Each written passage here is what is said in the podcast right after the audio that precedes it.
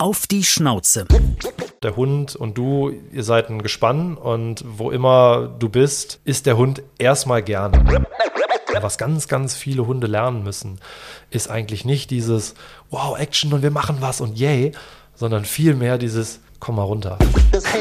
Wenn ich das vorher schon weiß und den Hund nur anschaffe, um ihn dann eigentlich den ganzen Tag alleine zu lassen, dann ist das nicht fair. Ein selbstsicherer Hund ist der Hund einer Person, die selbstsicher auftritt. Auf die Schnauze.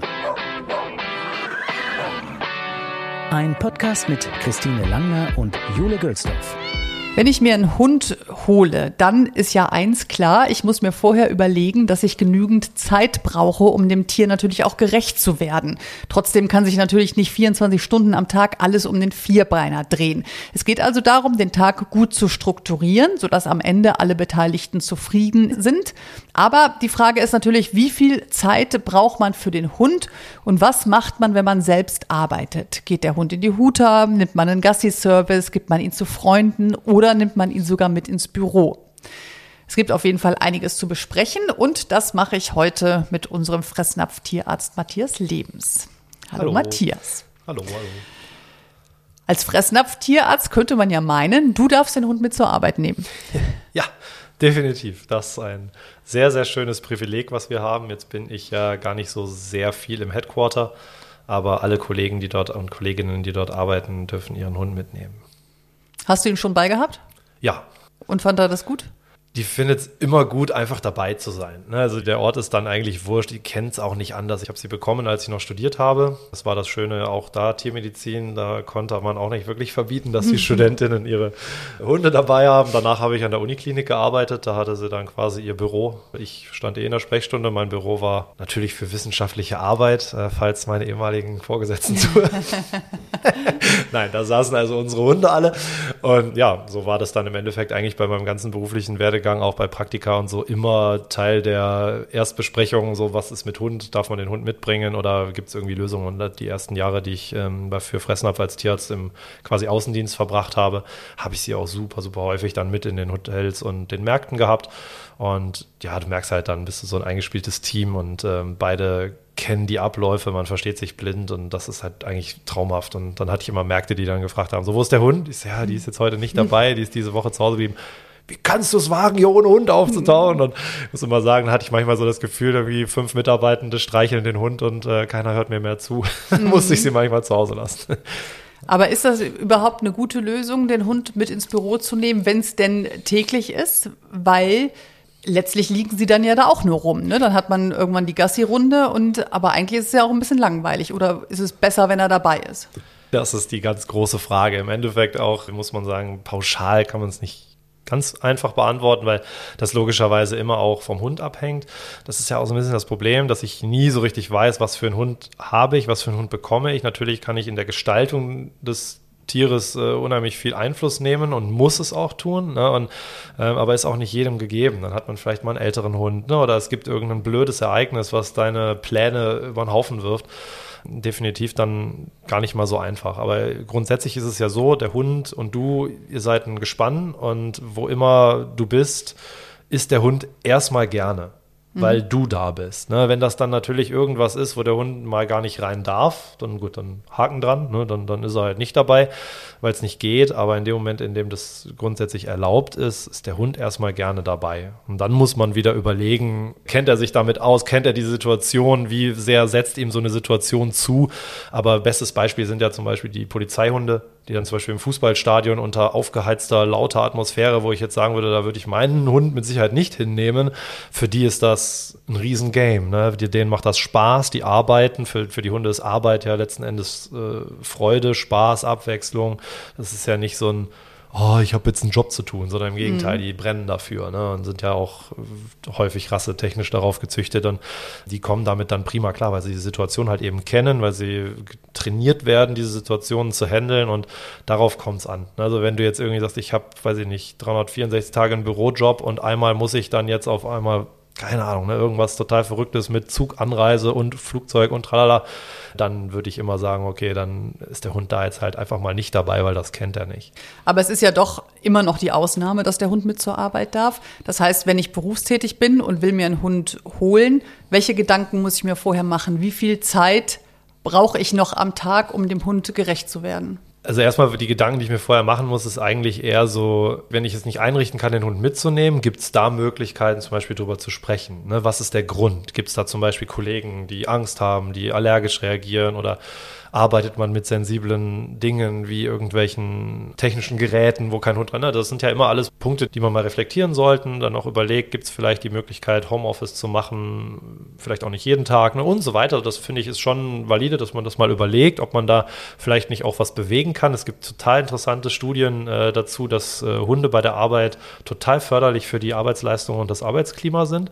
Das kann man mhm. dem Chef ja mal zeigen, je nachdem, äh, wie groß der Betrieb ist, wie gut man sich versteht. Ne? Ich, was ich verstehen kann, natürlich ist dann irgendwie ein Chef, gleich wie, wie so ein Vermieter in einem Mehrfamilienhaus, der dann sagt, ja, wenn ich es jetzt einem erlaube, muss ich es allen erlauben und dann haben wir hier irgendwie zwölf Hunde liegen. Mhm. Und ich finde, das ist was, das kann man ja vorher auch einfach als Team besprechen. Mhm. Ne? Wenn dann alle sagen würden, ja, dann würde ich auch wollen, dann muss man sagen, okay, dann war die Angst wohl berechtigt, aber wenn es vielleicht gar nicht so ist, dann ne, ist es vielleicht auch einfach ein bisschen vorgeschoben. Also ich finde, da kann man durchaus einfach mal überlegen und schauen, ob es da nicht Möglichkeiten gibt. Und ansonsten, wenn du die Zeit ansprichst, was man auf keinen Fall tun sollte, ist irgendwas in Stunden zu messen.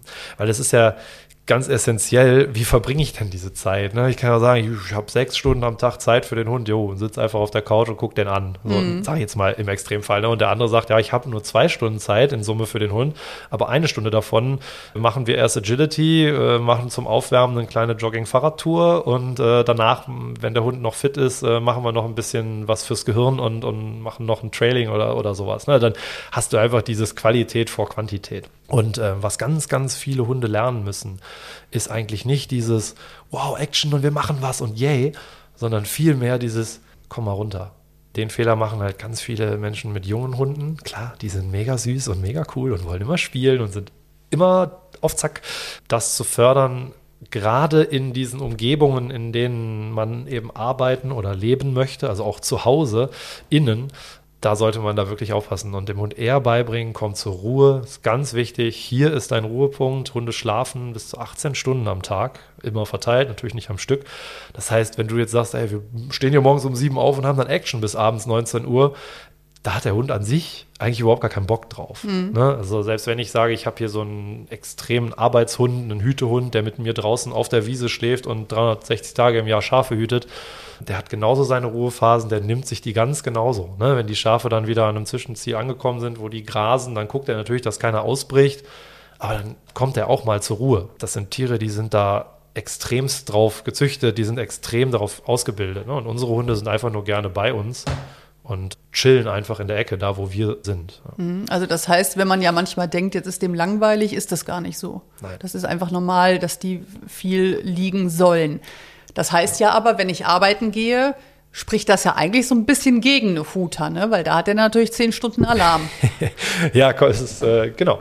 Es ist, wie gesagt, ich würde es vielleicht mal so runterbrechen, dass man sich eher eine Woche anguckt. Also wenn ich zum Beispiel sage, hey, ich gehe jetzt jeden Tag ins Büro arbeiten, also ich kann mal meinen Alltag früher aus der Klinik schildern, da war es etwas geregelter. Ähm, ich bin morgens zur Klinik gefahren, von mir zu Hause aus etwa eine halbe Stunde mit dem Hund mit dem Rad. Dann hatte der Hund schon mal seinen Morgenspaziergang, hat schon mal ein bisschen Power gelassen und war relativ entspannt, hat dann zu fressen bekommen im Büro und hat sich hingelegt. Mittags gab es mit Kolleginnen zusammen eine Runde vor der Klinik, gab es so eine Wiese, wo wir einmal alle spazieren gegangen sind, haben die Hunde ein bisschen gespielt und ähm, abends das ganze Retour. So sah jeder Tag aus. Ob das dann, wenn dann mal ein stressiger Tag oder du hast mittags eine OP gehabt oder so, dann hast du einfach nur irgendwen angerufen und gesagt, kannst du bitte irgendwie den Hund lüften? Ich schaffe es heute nicht. Oder du wolltest um 17 Uhr Feierabend machen und um, weiß ich nicht, 16.50 Uhr kam noch ein Notfall rein und so weiter. Jedenfalls wusstest du, okay, dann passiert jetzt heute weniger. Dafür wusstest du aber auch wieder, ich habe diese Slots, die da drin sind, die habe ich schon mal fix. Ein paar sind flexibel und fallen vielleicht auch aus, aber klar muss der Hund zumindest dann eben seine Geschäfte verrichten und gefüttert und, und, und getränkt werden. Aber dann kommt ja auch wieder das Wochenende. Dann kommen die Feierabende. Ne? Jetzt im Winter natürlich leider ein bisschen mhm. früh dunkel und so, aber das ist halt so. Da muss man sich dann irgendwie ein Licht und ein Leuchthalsband besorgen und dann funktioniert das. Ne? Das heißt, ich finde, da sollte man gar nicht so einen riesen Dogma draus machen. Natürlich, klar, ich will den Hund nicht unterfordern. Du hast eben Langeweile gesagt, es gibt eine ganze Menge Hunde, die völlig unterfordert und gelangweilt sind. Ne? Das ist es nicht. Aber wenn ich jetzt den Hund zum Beispiel mit zur Arbeit nehme, so zu tun, dass wir jetzt sagen, ja, der liegt da ja den ganzen Tag, das sind die wenigsten. Ne? Die sind mit den Ohren immer dabei, die sind immer irgendwo auf Hab 8 und die allerwenigsten entspannen da wirklich komplett. Und das sollte man auch nicht vergessen, dass man also, im, auch wenn der Hund nur liegt, denkt, der pennt oder der ruht jetzt wirklich sein komplettes Gehirn aus mhm. und, und, sich. Ne? Und da muss man einfach so diesen schmalen Grad finden. Aber ich weiß nicht, wie gesagt, das ist eher so ein Zeitkontingent über die Woche, dass ich irgendwie tolle Sachen plane und auch dann an einem Samstag zum Beispiel sage, Mensch, jetzt bin ich halt einfach auch mal vier Stunden unterwegs oder wir gehen mal wandern und sind halt aber auch sieben Stunden unterwegs und so weiter. Weil ich den Hund dann natürlich körperlich nicht komplett überfordere. Mhm. So einer, der sonst nur bis zur Bushaltestelle läuft, soll auf einmal drei Stunden Fahrrad fahren, weil ich jetzt auf einmal Zeit habe. Das funktioniert natürlich nicht. Aber grundsätzlich würde ich das eher so als ein Kontingent bezeichnen. Das heißt aber jetzt nochmal, wenn ich ihn nicht mitnehmen kann und ich habe eben meinen Alltag, würdest du eher empfehlen, ich höre das oft bei Kollegen, da ist der Hund wirklich dann sieben Stunden allein zu Hause, wenn die arbeiten. Und ich sage immer, boah, das würde ich nicht machen, ne? Da hätte ich keine ruhige Minute. Ich gebe den also in die Huta. So. Aber kann man jetzt ja auch kritisch sehen. Ich meine, die haben da auch ihre Ruhephasen, aber natürlich nicht fünf Stunden. Ne? Also die sind da schon sehr, also Benji ist auch platt, wenn er genau. so einen Tag ja. hatte, ne? muss man schon sagen. So, aber kannst du etwas empfehlen? Also ist das okay, wenn er sieben Stunden allein zu Hause ist? Jeden Tag? Nein. Ne? Also das ist auch genau der Punkt. Ich, man spricht ja immer so von diesen magischen fünf Stunden, die man nicht so richtig überschreiten soll. Jetzt kommt es natürlich auch wieder drauf an. Unsere Hündin zum Beispiel, die musste so regelmäßig in ihrem Leben schon immer Pipi da war so fünf Stunden eh fast schon Maximum. Und gerade jetzt, so im hohen Alter, geht das gar nicht mehr. Mhm. Also das heißt, ich würde immer schauen, wie ist der Hund drauf, da sie jetzt zum Beispiel auch nichts mehr hört. Sie denkt immer, wir sind gerade weg. Sie braucht immer diese Rückversicherung, dass wir irgendwo sind. Das heißt, wenn ich nicht da bin, läuft die total rastlos im Haus rum. Zum Beispiel auch so ein Punkt, wir hatten das mit der Folge zu den digitalen Gadgets und der Kamera zum Beispiel, ne, dass viele Leute denken, oh, ich komme nach Hause, der weiß das vorher, der wartet an der Tür, total süß. Nee, leider steht er da schon seit viereinhalb Stunden. Häng mal eine Kamera hin. Das ist definitiv total abhängig von den Hunden, aber ich finde überhaupt, es spricht überhaupt nichts dagegen, wenn der Hund das cool findet, Huta, Gassi Service oder auch eben Freunde, Bekannte, die den Hund mal mitnehmen, jetzt gerade, äh, wo viele Menschen wieder krank sind. Was ich gestern haben eine Kollegin und ich erst von einer Freundin den Hund einfach eingesagt, als wir mit den anderen Hunden spazieren gegangen sind, weil wir gesagt haben, wir, wir gehen ja eh. Für die Hunde, die das cool finden, ist das eine total super Option. Und das ist ja auch so, du bist ja jetzt nicht so, dass der Hund jeden Tag sieben Stunden in der Huta ist. Wäre er es, wäre das ja seine Routine. Dann würde der auch ganz anders in diesem Huta-Alltag unterwegs sein. Ich finde, die kleine äh, Labby-Hündin von meiner Mama ist da ein tolles Beispiel. Die ist so ein Riesenhibbel ist die ganze Zeit, die hat nicht so richtig gelernt, dieses totale Runterkommen, weil immer irgendwas passiert. Und meine Mama hatte eine Praxis und wenn die mit in der Praxis war, war das ein komplett anderer Hund. Da war es dieser, ich nenne es ja immer diesen Arbeitsmodus. Da hat der Hund gemerkt, oder was heißt gemerkt, der Mensch hat halt einfach so reagiert oder agiert, dass einfach da total krasse Grenzen waren. Mhm. Da war, bleib auf deinem Platz, wenn ich hier äh, Patienten habe, dann hast du nicht da in die Kabine zu kommen und weiß der Geier was. Äh, und zu Hause gab es das nicht. Da war das mhm. ja egal. Da konntest du ja aufstehen, da konntest du ja überall dabei sein, überall mal ihren Rüssel reinstecken und so. Die war total hibbelig äh, zu Hause immer und bei der Arbeit eben nicht. Und hat meine Mama jemanden kennengelernt, die so einen Hundegassi-Service macht und die Kleine, also Annie heißt sie, hat total schätzen gelernt, dieses Rudel. Ne? Mama nennt das oder die nennt das immer das Rudel. Und Annie feiert das total, wenn die mit dem Rudel unterwegs ist. Man kennt das vielleicht auch, der Hund ist niemals so erschöpft, wie mhm. wenn er mit anderen Hunden Hunden spielt. Ja. Ne, und du sagst das, der ist dann total platt. Und das ist ja auch schön, wenn der Hund dann nicht komplett überfordert ist. Und das würde mhm. er ja signalisieren. Und da müsste man auch hoffen und annehmen, dass eine gute Huta-Betreuung da definitiv Rücksicht drauf nimmt. Ne? Es gibt ja mhm. auch in der Huta, weiß nicht, ob es bei euch auch so ist, gibt es ja immer auch äh, Unterbringungsmöglichkeiten für Hunde alleine oder so zwei oder drei, die sich super verstehen, die sich aber mit anderen nicht verstehen oder die auch einfach keinen Bock haben. Heißt ja auch nicht immer, dass die aggressiv reagieren oder irgendwen nicht mögen, also im mhm. menschlichen Sinne, sondern dass sie vielleicht auch einfach überfordert sind, sich absondern und irgendwie einfach ihre Ruhe haben wollen unsere alte Dame mit jetzt bald 16 brauche ich ja da auch nicht in so eine 20 Hundemeute zu stecken, obwohl die sehr, sehr gerne mit anderen Hunden spielt und interagiert, wenn wir irgendwo unterwegs sind. Insofern, das, da muss man immer so den, Grad finden für seinen Hund. Aber so sieben Stunden jeden Tag und vor allem, wenn ich das vorher weiß, mhm. ne, also wenn das mal eine Woche oder auch mal ein Monat ist, wo ich sage, jetzt, jetzt ist es einfach so, meine Lebensumstände lassen es nicht anders zu. Ich glaube, da macht es jeder Hund mit und da kann man das gut trainieren ne, und, und kann darauf hinarbeiten. Aber wenn ich das vorher schon weiß und den Hund nur anschaffe, um ihn dann eigentlich den ganzen Tag alleine zu lassen, dann ist es nicht fair. Dann lieber darauf verzichten, ne? wenn man ja, sich nicht eben keine Möglichkeit Service, findet. Genau, äh, oder ein Service. Woran merke ich denn, wie viel Routine mein Hund braucht und wann der gestresst ist? Ne? Also der, wir haben ja bei uns das auch sehr unterschiedlich. Also Jule ist ja sehr viel unterwegs mit Fred, weil sie pendelt ne? und dann muss der viel Zug fahren. Und ich sage immer, boah, das, das könnte ich mit dem Benji nicht machen, weil ich merke so, ne, bei uns ist das sehr geregelt. Klar, Schulkind, morgens aufstehen und so. Und er ist wirklich in dieser Routine drin und ist dann auch ein Hund, der einfach seine Ruhe braucht. Ähm, woran merke ich denn, wenn der gestresst ist oder ob das okay für den ist, wenn er so viel unterwegs ist?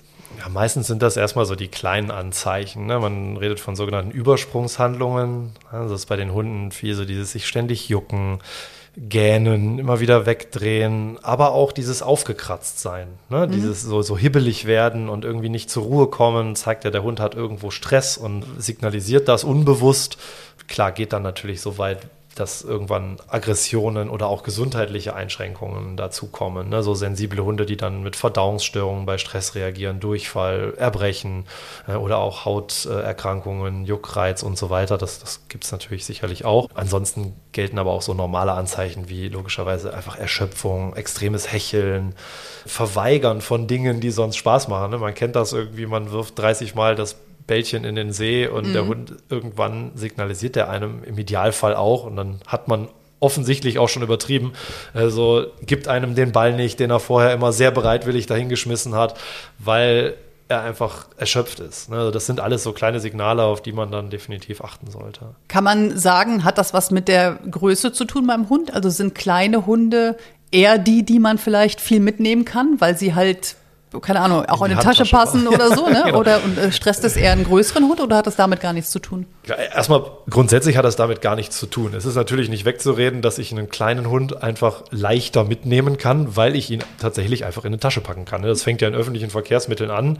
Wenn ich jetzt mit dem Zwergrauer Dackel unterwegs war und der kam in die Bahn und der saß dann einfach auf meinem Schoß, dann war der sicher. So, wenn ich mit der großen Hündin in der Bahn saß, war eins der ersten Tricks, den ich ihr beigebracht habe, war, setz dich auf deinen Schwanz, sonst stellt sich da jemand drauf. Mhm. Und das meint ja keiner böse, aber es passiert halt. Und gerade in so einer vollen Bahn zu den Hauptverkehrszeiten, ja, da muss man die Tiere dann dementsprechend darauf vorbereiten. Dann geht das, du hast ja auch gesagt, ne, Jule ist da viel unterwegs und Fred kennt das eben auch. Ne? Und im Idealfall hat man das mit ihm geübt. Wenn du sagst, das funktioniert gut, dann war es sicherlich auch so, weil ich glaube, den größten Fehler, den man machen kann, ist so, man schafft sich den Hund an, man nimmt sich im Idealfall ja sogar Urlaub sperrt sich dann gemeinsam zu Hause ein, weil man ja Vertrauen aufbauen will, was auch vollkommen richtig ist. Und dann ist der erste Arbeitstag und dann ist so, mein Freund, wir fahren übrigens heute mit der Bahn zur Arbeit, sind dann fünf Stunden im Büro. Äh, ich habe noch 13 Termine und, und, ne, und weißt, worauf ich hinaus will. Das wird niemals funktionieren. Ganz im Gegenteil. Damit mache ich mir alles kaputt. Ich rate hier KollegInnen bei, bei Fressnapf immer dazu, wenn ihr die mit ins Büro nehmen wollt, dann macht das, solange ihr noch Urlaub habt. Und dann könnt ihr erstmal Hallo sagen und könnt erstmal, für viele Hunde fängt es ja schon an, da ist ein, da ist ein Gebäude, mhm. da ist eine reflektierende Fliese am Boden. Also das ist ja für ganz viele, reicht das ja schon, um irgendwie total crazy zu sein. Und ähm, deshalb muss man da einfach ganz behutsam das positiv verknüpfen. Dann muss ich auch die Zeit nehmen und das geht, wie gesagt, mit einem öffentlichen Verkehrsmittel genauso wie, wenn ich weiß, ich muss morgens immer einmal quer durch die Stadt, auch zu Fuß. Das kann für einen Hund ja genauso Stress sein und kann für den aber auch völlig normal werden. In unserer Folge geht es ja heute eben darum, wie schaffe ich oder wie bewältige ich möglichst stressfrei, vor allen Dingen auch für einen selber, ne? weil man hat ja auch keine Lust, dass der eigene Alltag auf einmal mega stressig wird weil man einen Hund hat, den man ja auch wollte. Also was sind denn die Sachen, die ich vorher üben muss? Also Grunderziehung ist das unfassbare A und O. Das kann ich nur immer wieder runterbeten. Das ist ja nicht nur dein Alltag, ne, sondern das bietet ja dem Hund auch unfassbar viele Möglichkeiten. Es gibt ja ganz viele Menschen, die mir immer erzählen, ich kann die nicht von der Leine lassen, die kommt nicht zurück. Mhm. Ich denke, ich würde wahnsinnig werden, wenn mein Hund einfach sein ganzes Leben draußen an der Leine wäre. Da wäre der Hund nicht ausgelastet, da wäre ich nicht ausgelastet und es wäre alles nur furchtbar. Ähm, deshalb ist das für den Hund einmal super und für einen selber eben auch. Und da ist dann auch logischerweise wichtig, wenn ich diese Sachen einübe, wie zum Beispiel Fuß. Man mhm. kennt das so schön, ja, wenn der Hund die Richtung vorgibt, dann ist das nicht okay. Dann dreht man sich um und geht wieder in die andere Richtung. Genau. Ist ein bisschen blöd, wenn du um 8 Uhr einen Termin hast und um 7.30 Uhr aus dem Bus steigst und bis zum nächsten Bäcker gekommen bist, weil du 20 Mal hin und her gelaufen bist. Ne? Deshalb, das ist natürlich wünschenswert, dass die Sachen vorher sitzen. Genauso wie die, ich hatte das ja auch mal in einer Folge gesagt, Kommandos auflösen. Mhm. Dass man also sagt, okay, du darfst jetzt wieder laufen. Mhm. Weil wenn ich zum Beispiel im Büro sage, geh auf deinen Platz, dann muss auch sicher sein, wenn ich das Büro verlasse und wiederkomme, der Hund da auch noch liegt. Das sind halt so diese ganzen klassischen Grundgehorsam. Regeln irgendwo. Ne? Wir haben zum Beispiel bei Fressnapf einen Hundeknigge. Mhm. Äh, da steht halt eben dann drin, der Hund muss gehorchen, der soll niemanden fressen, der soll sauber sein. Auch das, ne? Stuben rein, wenn nichts ist blöder, als du hast deinen Chef endlich überzeugt und dann pinkelt dein Hund da einfach mitten ins Büro auf den Teppich. Das ist ja schon ein richtiger Worst Case. Ne? klar kann alles mal passieren und sollte man vielleicht sogar einfach ansprechen vorher, äh, gerade bei jungen Hunden. Aber das sind alles so Voraussetzungen, die ich relativ safe erfüllen würde, um äh, einfach dem ja, wie du es gesagt hast, dem eigenen Stress da auch vorzubeugen. Ist denn Bahnfahren äh, für Hunde Stress? Erstmal ja, ne, klar, das ist für die meisten einfach ungewohnt und ganz, ganz viele Menschen, ganz beengter Raum. Der Hund in, aus seiner Perspektive, egal wie groß der ist, der sitzt da unten und kann nur hochgucken und sieht riesen Füße um sich rumlaufen. Es ist laut, die Geräusche sind sowieso anders als die, die man sonst kennt. Die Gerüche sind anders, also definitiv. Mhm. Ne, da sind auch viele interessante Komponenten bei. Ne? Stichwort Gerüche, da liegt noch eine Pommes und da ist irgendwo ein bisschen Hundekacke am Fuß und so. Mhm. Klar, ne? oder was weiß ich, wer kennt es nicht? Da kommt, äh, wir hatten das mal mit unserer ersten Hündin, da haben wir eine Frau im Wald getroffen, die hatte einen Echtpelz-Kaninchenmantel an. Mhm. Ja, die war natürlich total spannend. Wenn die jetzt dann irgendwie in deinem Alltag auf einmal neben dir auftaucht und der Hund versucht, der den Mantel vom Leib zu ziehen, dann ist es halt auch nur so halbwitzig. Ne? Mhm. Das heißt, es sind alles so Dinge, die man üben muss. Skateboardfahrer, äh, Rollschuhfahrer, so diese ganzen Dinge einfach mal kennenlernen, mal sehen. Äh, Liegefahrräder. Es gibt für jeder Hund hat da irgendwo sein Kryptonit, sag ich mal. Ne? Die rennen dann auf einmal los und jagen irgendwas, was sie noch nie gesehen haben. Und du denkst, stimmt, der Hund ist sechs und er sieht jetzt das erste Mal in seinem Leben jemanden auf dem Fahrrad liegen liegend. Mhm. Aber das, deshalb, man kann das nur versuchen. Ich habe immer gesagt, mit jedem Hund, den wir bekommen haben, war meine Liste länger, was ich alles vorher probieren oder zeigen will. Ne? Auch so ein Bus zum Beispiel. Die Tür macht ja so ein, so ein Zischlaut. Mhm. Also super viele Hunde total erschrocken, wenn die das das erste Mal hören. Das heißt, da muss man nicht beim ersten Mal den Hund gleich einen halben Meter vorsetzen, sondern kann sich das erstmal aus Entfernung angucken. Wie lange muss ich das denn üben, um zu wissen, okay, das hat er jetzt, die Situation hat er, sag ich mal, intus. Also wie oft muss ich Bahn fahren, um zu wissen, das ist jetzt okay für ihn. Zweimal Endstation. ja, ist auch, kommt natürlich total auf den Hund an. Ne? Wenn du so einen relativ selbstsicheren äh, Hund hast, der, und das liegt ja oft gar nicht nur an dem Hund, sondern das bedeutet ja, ein selbstsicherer Hund ist der Hund einer Person, die selbstsicher auftritt. Ob mhm. sie es ist, wird schon wieder dahingestellt. Ne? Aber wenn du quasi Sicherheit bietest, Routinen bietest, ich hatte es auch mal gesagt, so klein, aber fein, dieses immer mit dem gleichen Fuß losgehen. Immer irgendwo an der Seite sein, klare Befehle geben, nicht nur den Namen rufen. So viele Leute, die rufen einfach immer nur den Namen über die Hundewiese, der Hund weiß überhaupt nicht, was er tun soll. Also diese ganzen klaren Dinge, wenn man das schon mal hat, dann hat der Hund erstmal grundsätzlich mehr Sicherheit. Ne? Und äh, wenn man das dann noch positiv verknüpft, ob mit Essen oder mit Streicheleinheiten oder mit kleinen Spielen zwischendurch und so. Äh, da kann man ja vieles machen. Dann geht es in der Regel relativ schnell, weil du würdest ja beim Üben zum Beispiel auch nicht gleich morgens die Stoßzeit nehmen, ne, sondern erstmal nur so. Und wenn du dann siehst, die Ohren sind aufgestellt, jetzt bei einem Schlappohrhund, du weißt, wie ich meine, mhm. dass sie da nicht komplett runterhängen. Äh, die Rute ist nicht zwischen den äh, Beinen eingeklemmt, der Hund zittert nicht. Also diese ganzen Ausweich- und, und Meideverhalten sieht man nicht. Das ist schon mal ein gutes Signal, wenn er einfach neugierig ist. Ne? Lass ihn an den Sitzen mal schnuppern. Oder frag auch Menschen, ist es okay, wenn der mal an ihnen schnuppert? Dabei dem Hund aber auch wieder klar machen, wir sind nicht in der Bahn, damit du hier jeden Menschen anschnupperst und anleckst, weil genug sind dabei, die das nicht wollen, aber einfach um am Anfang zu zeigen, hey, du kannst der Sache hier vertrauen. Ne? Da kann man, finde ich, immer sehr gut Menschen ansprechen. Die meisten finden es ja auch total toll, weil dein Hund ist noch jung. Die feiern es sowieso und freuen sich und streicheln deinen Hund und bieten dem ein positives Erlebnis.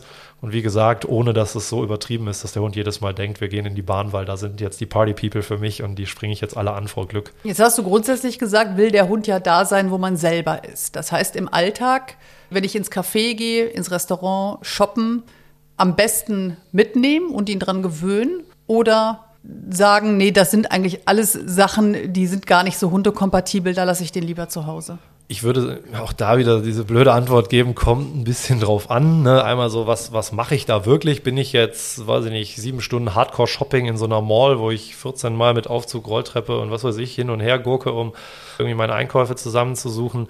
das ist einfach hektisch, das ist stressig.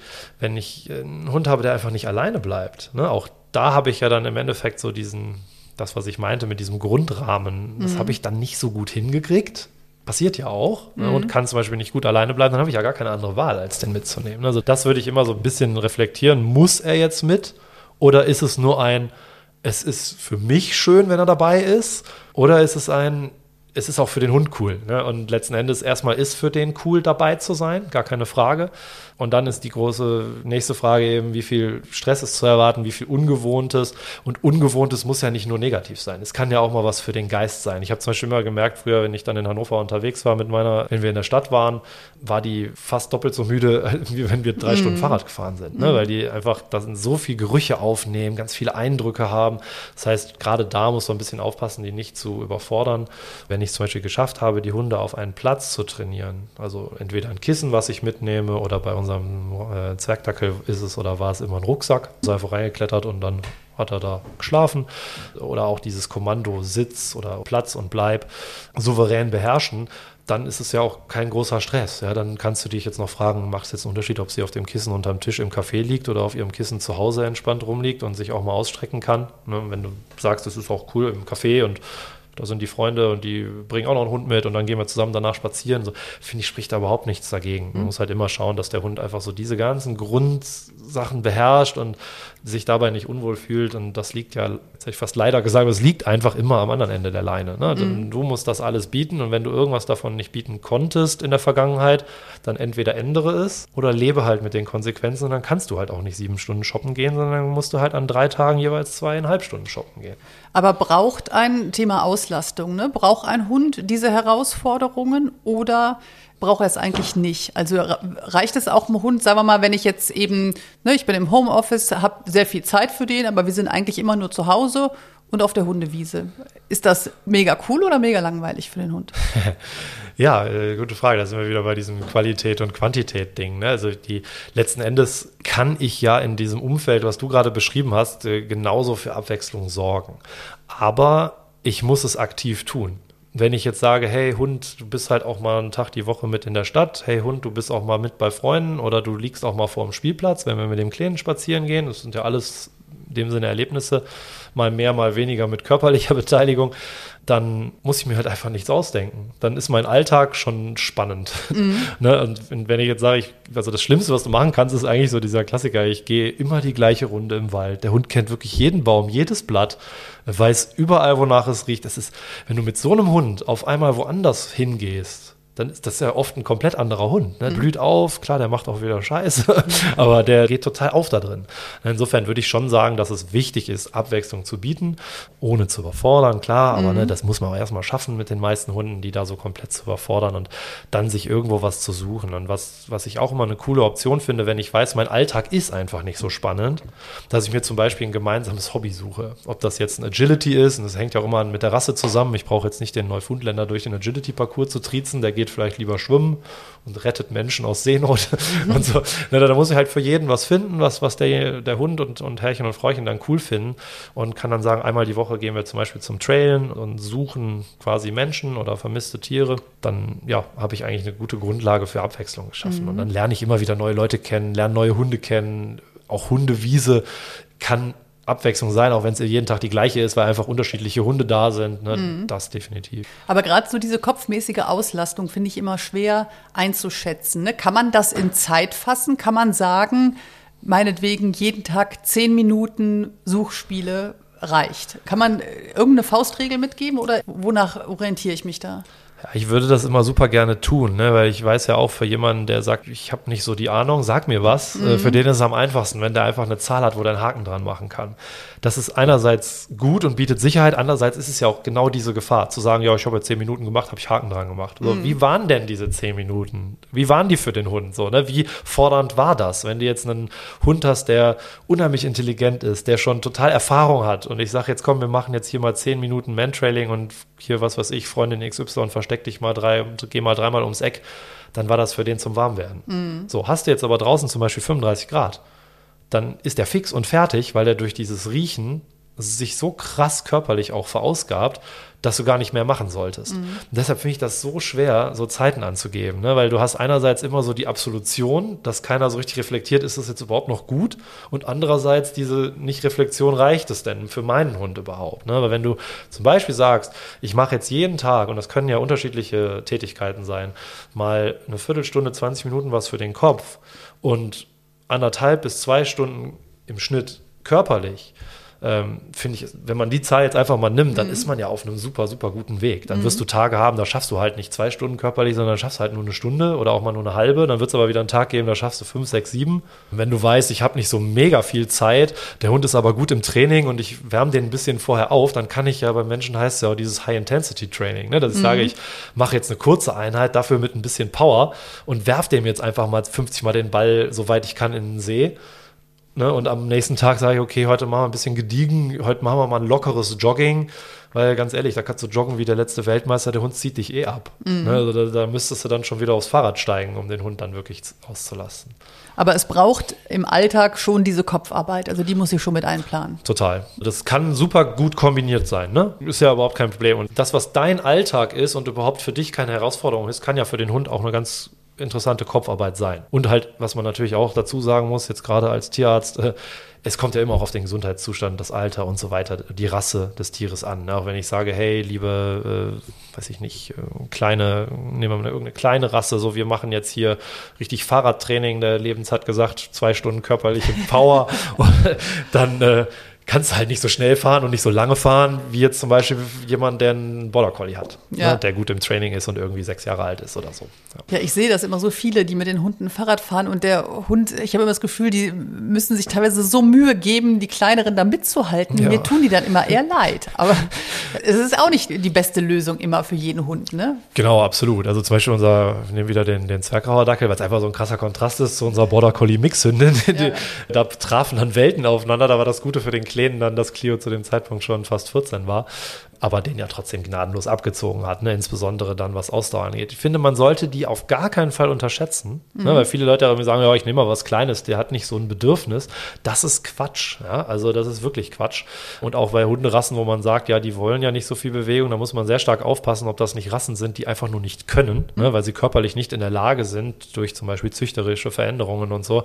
Da wäre ich sehr, sehr vorsichtig mit solchen Aussagen. Also die wollen das, die fordern das ein, aber die haben halt unterschiedliche Schwerpunkte. Zum Beispiel Fiete, also der kleine kleine Dackel, wenn der fünf Stunden den Wald durchschnüffeln konnte, dann war der viel, viel happier, als wenn ich die Laufschuhe angezogen habe. Mhm. Und für Cleo wiederum war dieses, wir zockeln einfach nur durch den Wald, pff, irre langweilig. Mhm. ne? Und deshalb, also da muss man wirklich für jeden so ein bisschen was raussuchen. Man darf die nicht unterschätzen und man finde, man darf die auch durchaus mal fordern. Ja, also wenn ich da mit Clio Fahrrad gefahren bin oder mal einen schnelleren Trail gelaufen bin oder so, da kommt der Kleine ganz entspannt mit das ist dann ganz viel auch so dieses, ja, er hat nicht so Bock, ja, und Bedürfnis des Tieres in den Vordergrund stellen auch ja, aber auch ein Tier darf mal seine Komfortzone verlassen, ne? ohne dass ich das jetzt trieze und quäle, keine Frage, aber auch da kann man einfach sagen, komm, wir ziehen das jetzt mal durch im Rahmen deiner Möglichkeiten, nur weil du jetzt lieber schnüffeln willst oder weil du da irgendwo Pferdeäpfel entdeckt hast, machen wir jetzt trotzdem mal ein bisschen Bewegung. Guck mal, jetzt kommt der Benji, der Jetzt ja. dauert es ihm zu lange hier, der braucht mal Aufmerksamkeit. Hat das jetzt hier aufmerksam Jetzt haben wir verfolgt. schon einige Alltagsthemen besprochen. Was mich noch interessieren würde, ist das Thema Urlaub, gehört ja auch mit zum Alltag wir haben zum Beispiel oft ein Problem mit Hotels. Ne? Das ist ihm irgendwie, Benji ist ja jetzt eben so, dass er gerne viel Platz um sich hat. Alles, was irgendwie eng ist oder voll, merke ich, stresst ihn und stresst dann natürlich auch mich. Trotzdem, manchmal ist es halt so, kannst ja nicht immer das Haus nehmen ne? Oder die Wohnung, je nachdem, wo du bist. Wie kann ich, genau, ich denke mal, diese Themen haben viele. Ne? Wie kann ich einen Hund daran gewöhnen? Weil, kennst du die Hotelgänge, die sind schmal, dann kommen da Kinder entgegengerannt. Oder sage ich einfach, wenn der Hund so ist, kriegt er einen Maulkorb an und fertig und braucht man gar nicht mehr machen. Oder wie kann man es erleichtern? Also wann immer du die Chance hast, was zu ändern, würde ich es auch tun. Ne? Es scheitert da ja auch häufig an dem finalen Willen, es auch umzusetzen. Also ein bisschen auch an der Zeit. Wenn natürlich weiß, war ja selber dann im Außendienst viel per Dienstreise im Hotel. Ähm, das heißt, da war jetzt ja dann für mich ja, war man irgendwie terminlich gebunden. Ich konnte da jetzt nicht noch drei Stunden mit dem Hund trainieren, dass er das Hotel jetzt toll findet. Äh, fand sie von sich aus aber einfach völlig in Ordnung bis toll, weil sie einfach schon ihr ganzes Leben gewohnt ist, egal was wir zusammen machen, es ist in Ordnung, weil ich ihr offensichtlich suggeriere, was ich entscheide, ist gut. Ne, das das wäre ja mal so das Traumergebnis. Ähm, so war das da eigentlich auch immer. Und äh, je tauber sie wurde, desto weniger hat sie dann auch im Hotel nachts gestresst, wenn irgendwelche Menschen noch über den Gang sind. Weil das fand mhm. sie schon komisch am Anfang. Ne? Und dann hat man gemerkt, dass das zunehmend egaler wurde. Aber ich würde immer dann versuchen, daran zu arbeiten und würde das schlichtweg immer mit der positiven Konditionierung versuchen. Also das ist immer der Weg, den ich wählen würde. Das heißt, ein Reiz, also sprich ein Hotel, äh, irgendwie cool zu verknüpfen. Ich meine, dass du da jetzt nicht irgendwie die Frisbee über den Gang schmeißt, aber man kann weiß ich nicht, und wenn es dann wieder sowas ist wie, wenn wir im Hotel angekommen sind, kriegst du dein Futter. Oder wenn man jetzt mit mehreren im Hotel ist und man in unterschiedlichen Stockwerken wohnt, dann kann man auch über den Hotelgang mal ein bisschen trailen. Dann findet man den und einen anderen und dann freut er sich, rastet aus, äh, hat vielleicht ein Leckerli dabei. Also man kann das immer auch positiv verknüpfen. Zum Beispiel die, wo du sagst, da sind Kinder oder irgendwer könnte Schaden nehmen und du hast den Maulkorb angesprochen. Man muss so ein bisschen weg davon, der Maulkorb ist ja keine Strafe für den Hund. Mhm. Eigentlich ist er ja leider eine Strafe für den Halter oder die Halterin. Ne? Weil der muss damit jetzt leben, dass der Hund einen Maulkorb anhat, weil, ich sag's mal böse, ich relativiere das auch danach, weil er oder sie es nicht hinbekommen hat, dass der Hund auch ohne funktioniert. Jetzt gibt's aber natürlich auch, und das ist auch klar, genug Fälle, wo du wirklich alles tust und es, es wird nicht besser und im Idealfall dann auch mal mit professioneller Hilfe arbeitest ähm, und es wird vielleicht auch nicht wirklich besser. Dann gilt natürlich am Ende bei allem positiven Konditionieren immer der Schutz der anderen first. Aber auch da, wie gesagt, der Maulkorb muss ja für den Hund überhaupt keine Strafe sein. Also das ist ja für den, wenn du das nicht als Strafe benutzt hast, empfindet er das ja nicht als Strafe. Er empfindet vielleicht irgendwie, ja, das ist ja blöd, da ist was in meinem Gesicht. Aber wenn ich es positiv verknüpfe, was weiß ich, schmiert man ein bisschen was zum Lecken rein, der Hund leckt es erstmal aus, der lernt den Maulkorb kennen, der liegt eine Woche erstmal im Körbchen oder neben dem Körbchen rum. Ich tue den immer mal dran und direkt wieder ab. Also da gibt es ja ne, ganz viele Methoden, das zu trainieren. Dann ist das für den überhaupt keine Strafe und dann hat er das einfach an. Ne? Es gibt ja auch Länder, wo du sagst Urlaub, wo ein Maulkorb einfach Pflicht ist. Mhm. Auch sowas zum Beispiel. Wenn ich jetzt wüsste, ich müsste, ich müsste, ich könnte, dürfte in ein Land reisen, wo Maulkorb Pflicht ist, weiß ich, unser Hund könnte damit gar nicht nichts anfangen, hat die in ihrem ganzen Leben noch nicht angehabt, dann überlege ich mir einmal, möchte ich da dann überhaupt noch hin? Und wenn ja, dass man eben sich dann darauf vorbereitet und vorher schaut, wie äh, kann ich das tun. Und gerade so beim Thema Urlaub, vielleicht auch nochmal ein ganz wichtiger Punkt. Viele Leute verreisen ja ganz gerne in den Süden, ne, so Richtung Mittelmeer und Co wo wir eine sehr, sehr krasse parasitäre Belastung für unsere Hunde haben, wo Parasiten eine Rolle spielen und Erkrankungen, die über die Parasiten übertragen werden, was noch viel schlimmer ist teilweise, die wirklich lebensbedrohlich sind, die vor allen Dingen sehr lebenseinschränkend sind. Man spricht ja immer von diesen Mittelmeerkrankheiten bei den Hunden aus dem Tierschutz auch war für uns definitiv klar, wenn wir einen Urlaub mit Hund machen, dann fahren wir zur Nord- oder Ostsee und nicht zum Mittelmeer. Oder man sucht sich Jahreszeiten raus oder Gebiete, wenn man das regional irgendwie eingrenzen kann, die weniger problembehaftet sind und was wir auch ganz häufig haben in der Tierarztpraxis und auch da könnte man wieder gut die Telemedizin nutzen, sind so Reiseberatungen, dass man sagt, ich muss aus irgendwelchen oder ich will unbedingt und der Hund muss auch mit, ist ja auch irgendwo dann mal ein legitimer Punkt, dass man dann zumindest dafür sorgt, dass da die nötigen Repellents, wie man sagt, äh, die zur Parasitenabwehr eben drauf sind, dass Mücken, Zecken, Flöhe, die dann Gott weiß was übertragen, da eben nicht so eine große Rolle spielen und müssen uns ja leider auch der Tatsache stellen, dass viele von diesen Parasiten immer mehr auch nach Deutschland einwandern, über den Süden halt hoch, zusammen mit wärmeren Temperaturen und vor allen Dingen weniger Frösten, ne, die dann mhm. solche Tiere dann auch eliminieren könnten im Winter. Ist auf jeden Fall auch ein Thema, was man nochmal ungeachtet des Verhaltens und der Hundeerziehung äh, mit im Kopf haben sollte, wenn man verreist. Aber weil du jetzt eben gesagt hast, eigentlich hat man es als Halter ja dann nicht hingekriegt. Also du würdest schon sagen, jetzt für die Alltagsthemen kann ich ihm alles beibringen, was ich brauche. Also ich kann einen Hund, wenn ich sage, ne, der Benji mag jetzt nicht das so gerne, wenn es irgendwo voll ist, Du sagst aber, ich kann ihn da schon dran gewöhnen, dass er es am Ende cool findet. Ja, ich wünschte, es wäre so. Ne? Das mhm. meinte ich ja, deshalb habe ich es danach dann ja nochmal relativiert auch. Gesagt, es gibt eben den Punkt, da geht es nicht. Oder es gibt zum Beispiel auch einen Teilerfolg. Ne? Ganz mhm. viele Leute sehen den Teilerfolg auch gar nicht. Dass zum mhm. Beispiel vorher habe gerade eine Bekannte, die einen verhaltensgestörten Hund aufgenommen hat, die unfassbar Panik vor äh, ihrem Partner hat. Und wenn der im gleichen Haus war, hat die sich irgendwo versteckt. So mittlerweile können die im gleichen Raum sein. Er kann sie trotzdem noch nicht anfassen. Aber das ist ja genau das, dieser Weg. Ne? Mhm. Und ich meine, wir reden da von einer irrationalen, krassen Panik an der gearbeitet wird. Jetzt ist die besagte Freundin Fachtierärztin für Verhalten mhm. und weiß, was sie tut und braucht selber, ist schon seit Wochen, Monaten dabei.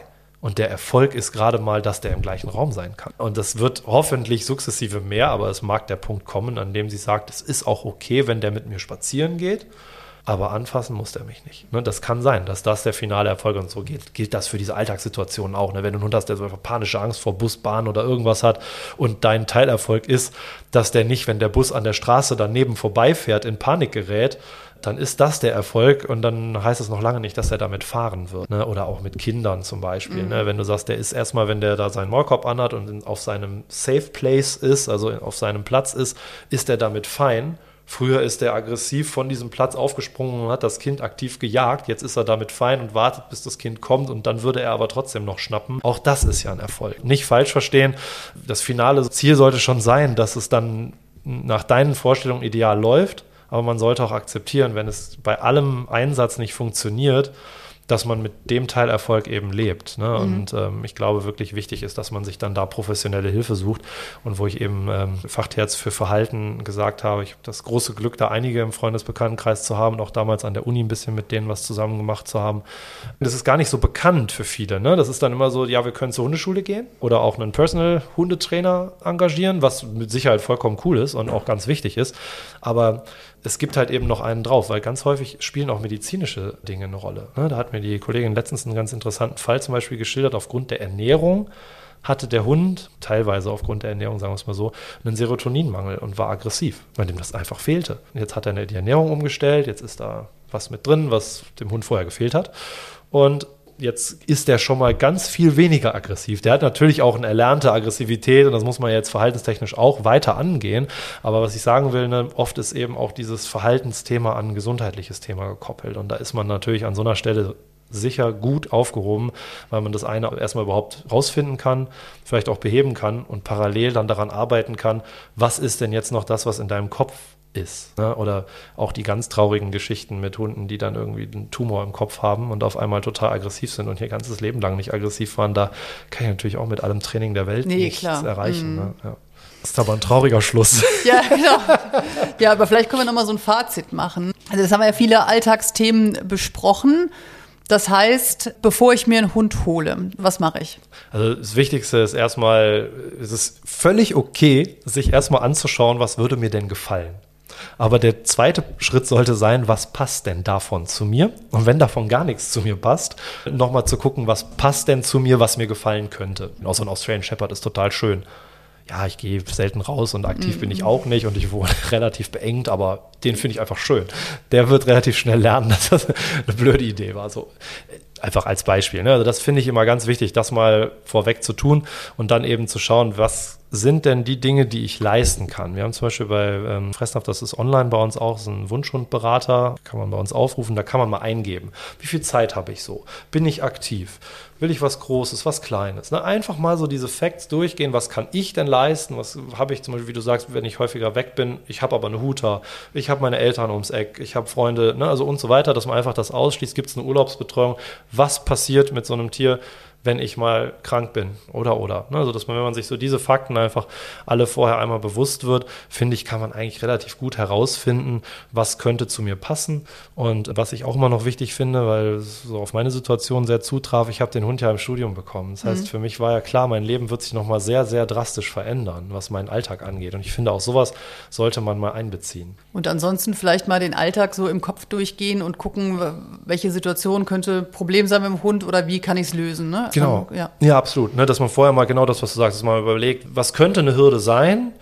Aber wie kann ich die einfach mit dem Hund zusammen nehmen? Und ich finde, was auch immer cool ist, wenn man sich dann irgendwo im Tierschutz engagiert, über Tierheime, über Tierschutzvereine und sagt, man macht mal so einen Gassi-Service. Man geht mal mit dem, man beschäftigt sich einfach mal mit Hunden. Ja, nicht jeder hat ja immer schon Hunde gehabt in der Familie oder selber und entscheidet sich, ich hätte aber gerne einen Hund. Und ich finde das gar nicht verkehrt. Negativ so dieses, ich teste das mal. Mhm. Aber die, das ist ja so, diese Mensch-Hund-Beziehung einfach mal ausprobieren. Mal mit Leuten spazieren gehen, die einen Hund haben. Mal sehen, was bedeutet das denn? Und wir hatten es ja in der Silvesterfolge mit der Party auch, wo wir gesagt haben, der Verzicht soll dir ja nicht vorkommen wie ein Verzicht. Es ist einfach dann, wie es ist. Ich finde, über solche Sachen sollte man einfach nachdenken. Ne? Wenn man ja. weiß, ich brauche das aber und ich möchte diese Flexibilität und ständig irgendwo in den südlichen Mittelmeerraum reisen und ich habe aber niemanden und auch keine Huter oder irgendwie Möglichkeiten, den Hund dann da zu lassen, dann ist es ja auch völlig legitim, am Ende mal zu sagen, hey, ich habe das alles überlegt, der Hund passt jetzt nicht in mein Leben das mag sich aber morgen oder nächstes Jahr oder irgendwann komplett ändern. Ne? Also wir wollten immer einen Familienhund haben und ich habe es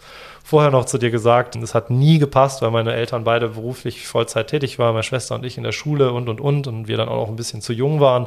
Und auf einmal ergab sich so ein Fenster, wo wir sehr viel Zeit hatten mit zwei, drei Leuten der Familie und dann entschieden haben, so jetzt oder nie. Mhm. Und danach, seitdem haben wir immer Hunde und haben alles immer an die Hunde angepasst und hatten nie das Gefühl, dass wir irgendwie zurückstecken ja. müssen, ja. sondern im Gegenteil. Das war völlig selbstverständlich. Also für euch genau die richtige Entscheidung. Definitiv. Vielen Dank, Matthias. Das ist doch jetzt ein schönes Schlusswort. Ja, gerne. Da kann ich jetzt auch mitleben. Ein Podcast mit Christine Langner und Jule Gölsdorf. Hat euch die Folge gefallen? Abonniert und teilt auf die Schnauze gerne und lasst bei Apple Podcast eine positive Bewertung da. Bei Fragen und Anregungen schickt gerne eine Mail an auf die Schnauze Podcast at gmail.com. Bei Instagram at auf die Schnauze. Auf die Schnauze. Haustiere und ihre Promis.